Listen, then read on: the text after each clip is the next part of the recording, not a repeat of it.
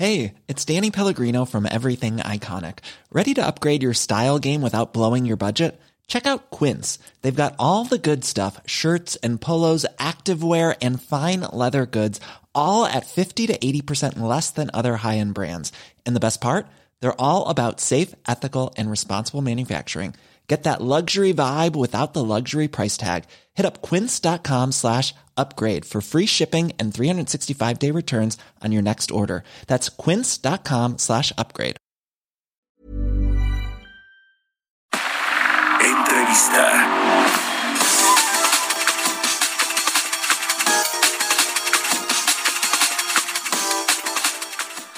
Bueno, pues le platicamos aquí sobre la propuesta del presidente Andrés Manuel López Obrador de eliminar la subcontratación laboral, este eh, famoso esquema del outsourcing que, bueno, pues utilizan muchas empresas privadas, pero también se utiliza en el gobierno federal, en los gobiernos estatales, los gobiernos locales, pues para contratar empleos y para ser más eficientes, da competitividad, productividad en muchos sentidos a diferentes sectores e industrias eh, del país y en el mundo, pero el presidente dice que hay pues malos eh, manejos de cómo se usa esta figura, se evaden impuestos, no se les paga con como se les tiene que pagar a los trabajadores, eh, o se les cotiza al 100% en el IMSS, en el Infonavit y demás.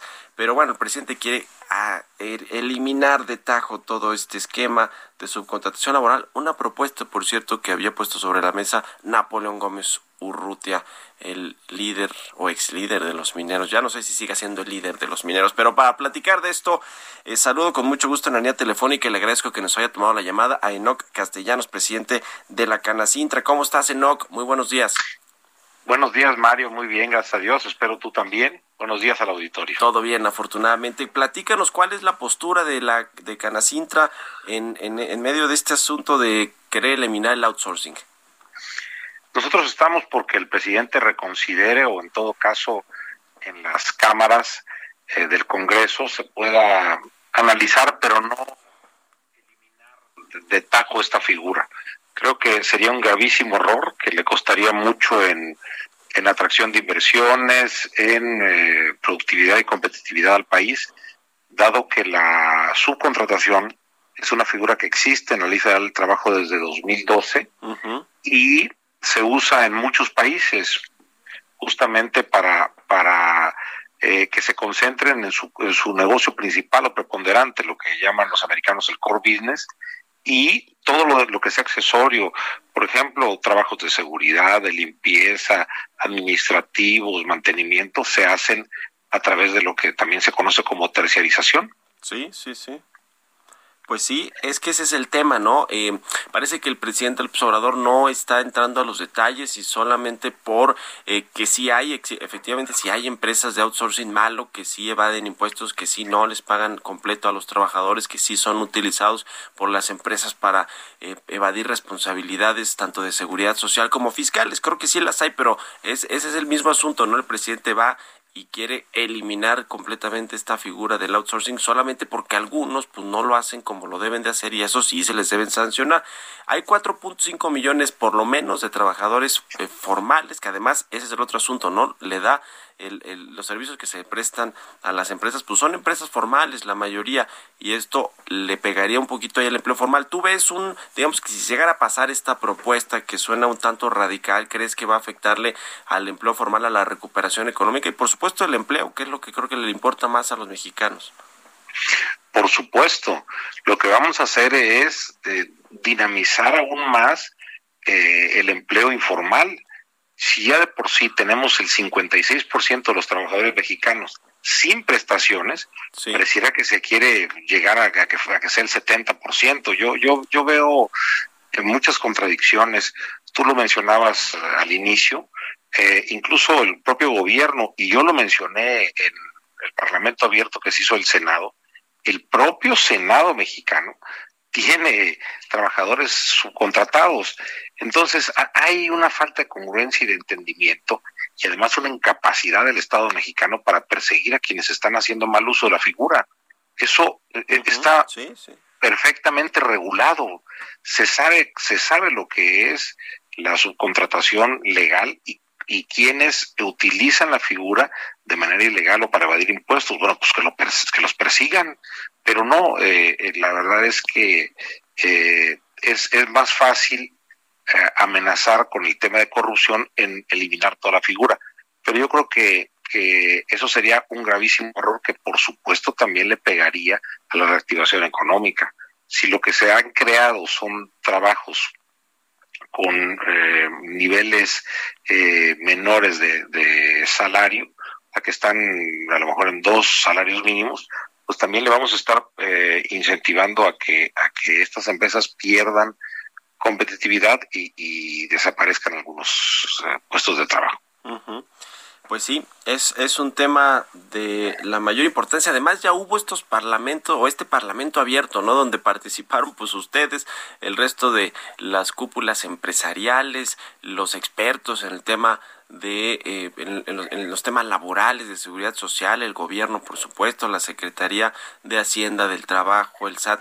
Es decir eh, los diputados y, senadores los legisladores también estuvieron ahí participando y parece ser que el presidente ya hizo oídos sordos de esto verdad o sea esta propuesta parece que sí estaba avanzando no se tocó tanto en esta reforma que se hizo el año eh, pasado al, al, a la reforma laboral pues para ajustarse a lo que nos pedía el TEMEC, estos, este acuerdo comercial con Estados Unidos y Canadá, pero no se tocó tanto esta figura del outsourcing con la idea de que se pudiera regular o analizar en los, en, los siguientes meses, lo cual parece ser que el presidente está ignorando, ¿no? Por completo estos eh, este encuentros, este parlamento abierto que ya hubo en el Congreso mexicano. Mario, ya se había avanzado, se, se tenía incluso aprobado en, comisiones del Senado una propuesta muy ponderada, muy, muy eh, acorde para tapar cualquier problema que hubiera de la subcontratación ilegal, pero al final se bloqueó justamente por un pues por un berrinche que hizo el senador Gómez Urrutia. Y, y bueno, estábamos esperando que, que volviera a pasar al pleno para que fuera aprobada cuando nos, amanecimos con el con la noticia de que el presidente quería desaparecer. Yo, yo espero, sobre todo a los legisladores de Morena, que haya una independencia para la toma de decisiones y no le den un golpe brutal a la economía. Eh, deben de, deben demostrar eh, que, que, van a que van a estar en línea con lo que ellos mismos ya discutieron y también para que el Parlamento abierto no sea únicamente eh, una figura totalmente inocua, sin, sin impacto, porque pareciera ser que nos invitan a escucharnos y siempre terminan haciendo otra cosa totalmente diferente. Yo espero que, no sea así. Pues ya lo estaremos platicando. Te quiero eh, preguntar también sobre el dato de la actividad económica para el tercer trimestre del año que nos dio el INEGI el viernes pasado, el adelantado, el rebote de 12% respecto al segundo trimestre, que había sido pues mucho más malo eh, que, que, el 12, que una caída de 12%, ¿no? Casi eh, 18, eh, 18, casi 19%.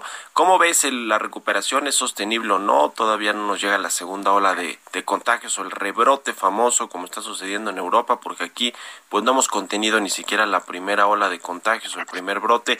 ¿Cómo crees que, que, que va a, a, venir la recuperación eh, hacia el último cuarto del año y el próximo 2021? Yo creo que es totalmente entendible que si la economía estuvo parada en el segundo trimestre de 2020, cuando arranca en el tercer trimestre tengamos un, crecimiento, porque la comparativa contra el trimestre anterior pues es, es prácticamente eh, lo que acabas de decir, menos 19. lo, que, lo que sí es cierto es que esto todavía no hace tendencia. No podemos saber qué tan vigorosa es la recuperación como para saber si va a ser una B, una L o, incluso si pudiera darse un efecto de W. No, hay datos porque nada más tenemos un punto que es el de este el tercer trimestre. ¿Qué es lo que esperamos? Lo que esperamos es que se cumpla el pronóstico tristemente porque nosotros quisiéramos que no, pero pero de que eh, la caída de la economía mexicana esté alrededor del, del 10%. Y y bueno, dependerá mucho también de cómo se dinamice el mercado interno, porque eh, todavía no sentimos que haya los factores que estén jalando la demanda agregada y lo único que hay es un, un aumento de las importaciones, de las exportaciones, eh, sobre todo a Estados Unidos. Y este dato es importantísimo. Lo que estamos viendo en la balanza comercial es que eh, obtuvimos un, un superávit porque cayeron las importaciones y las importaciones lo que te están diciendo es que no se están comprando bienes intermedios o bienes de consumo que tradicionalmente se hacían y no hay un adecuado funcionamiento todavía del mercado interno. Sí, claro, claro.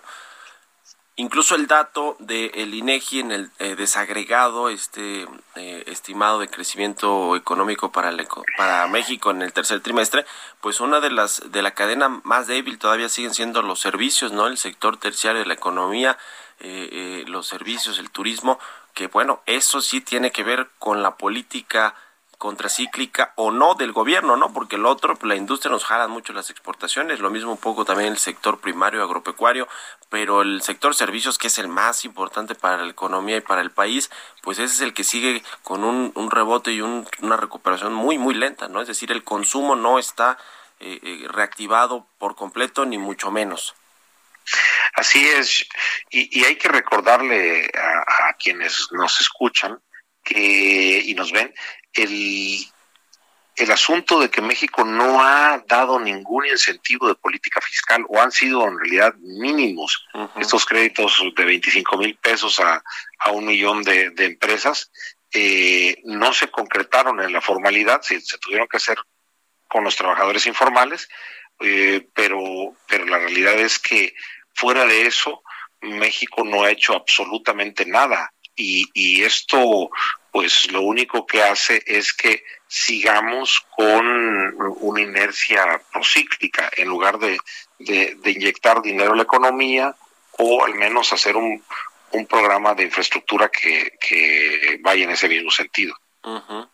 Pues sí, ya, ya veremos si estos nuevos programas que se van a presentar de inversión en el sector de infraestructura que se supone que el próximo viene en noviembre, a ver si, si estos van, van dándole más fuerza a la inversión privada. Por último, Enoch, eh, ¿qué opinas de las elecciones de mañana en Estados Unidos, las elecciones presidenciales? ¿Le conviene a México Trump, la reelección o Joe Biden?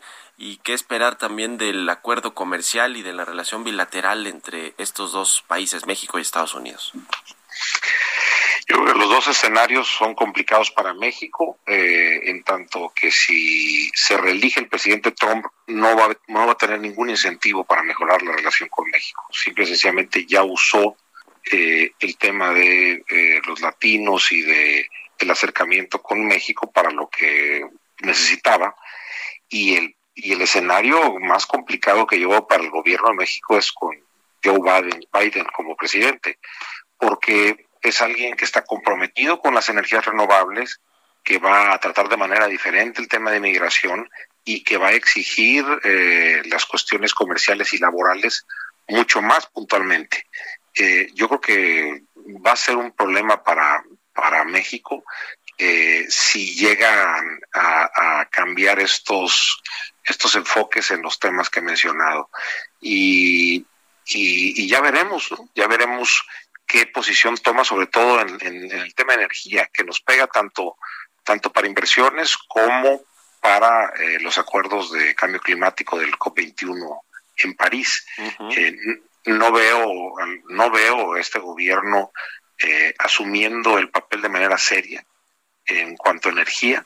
Ya lo vimos nuevamente, otra embestida contra compañías extranjeras y nacionales eh, en relación a, las energías renovables que nos puede costar mucho en, reactivación. Bueno, pues ahí está el tema. Interesante y te agradezco mucho como siempre, ¿no? Que nos tomes la llamada aquí en Bitácora de Negocios. Gracias por la entrevista y muy buenos días. Gracias, Mario. Buenos días. Buenos días al auditorio nuevamente. Un abrazo, que estés muy bien. Enoch Castellanos, presidente de la Cámara Nacional de la Industria de, de la Transformación. Mom deserves the best, and there's no better place to shop for Mother's Day than Whole Foods Market. They're your destination for unbeatable savings, from premium gifts to show-stopping flowers and irresistible desserts. Start by saving 33% with Prime on all body care and candles. Then get a 15-stem bunch of tulips for just $9.99 each with Prime. Round out Mom's menu with festive rosé, irresistible berry chantilly cake, and more special treats. Come celebrate Mother's Day at Whole Foods Market.